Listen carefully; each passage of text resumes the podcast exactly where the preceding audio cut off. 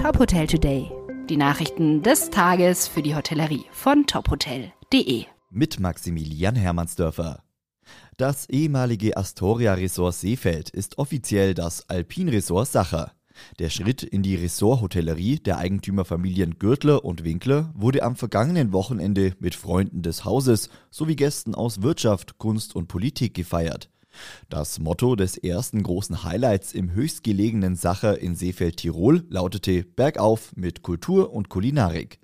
Nach einer Wanderung am Samstagvormittag zur Triendelsäge wurde am Samstagabend stilvoll und elegant gefeiert.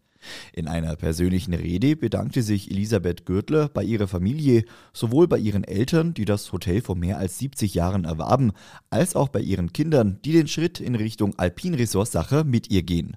Sie sagt, das Alpinresort Sacher ist ein echtes Sacher. Das Gastgewerbe in Deutschland hat im Juli trotz deutlicher Preissteigerungen noch nicht auf allen Ebenen das Umsatzniveau der Vor-Corona-Zeit erreicht. Das zeigen aktuelle Zahlen des Statistischen Bundesamtes. Zwar erhöhten sich die Erlöse den Berechnungen zufolge im Vergleich zum Juli 2021 sowohl nominal als auch bereinigt um Preiserhöhungen.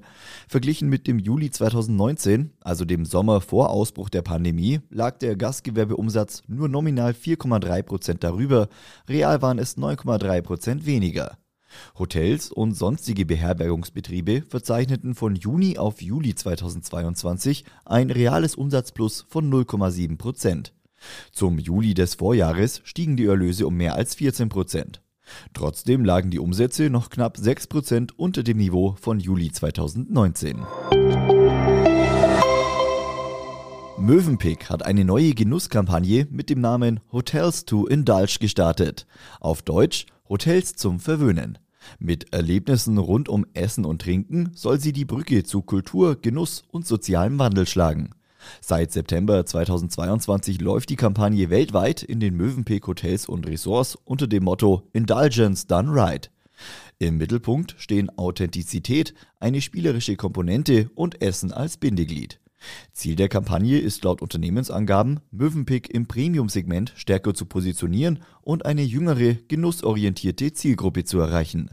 Weitere Nachrichten aus der Hotelbranche finden Sie immer auf tophotel.de.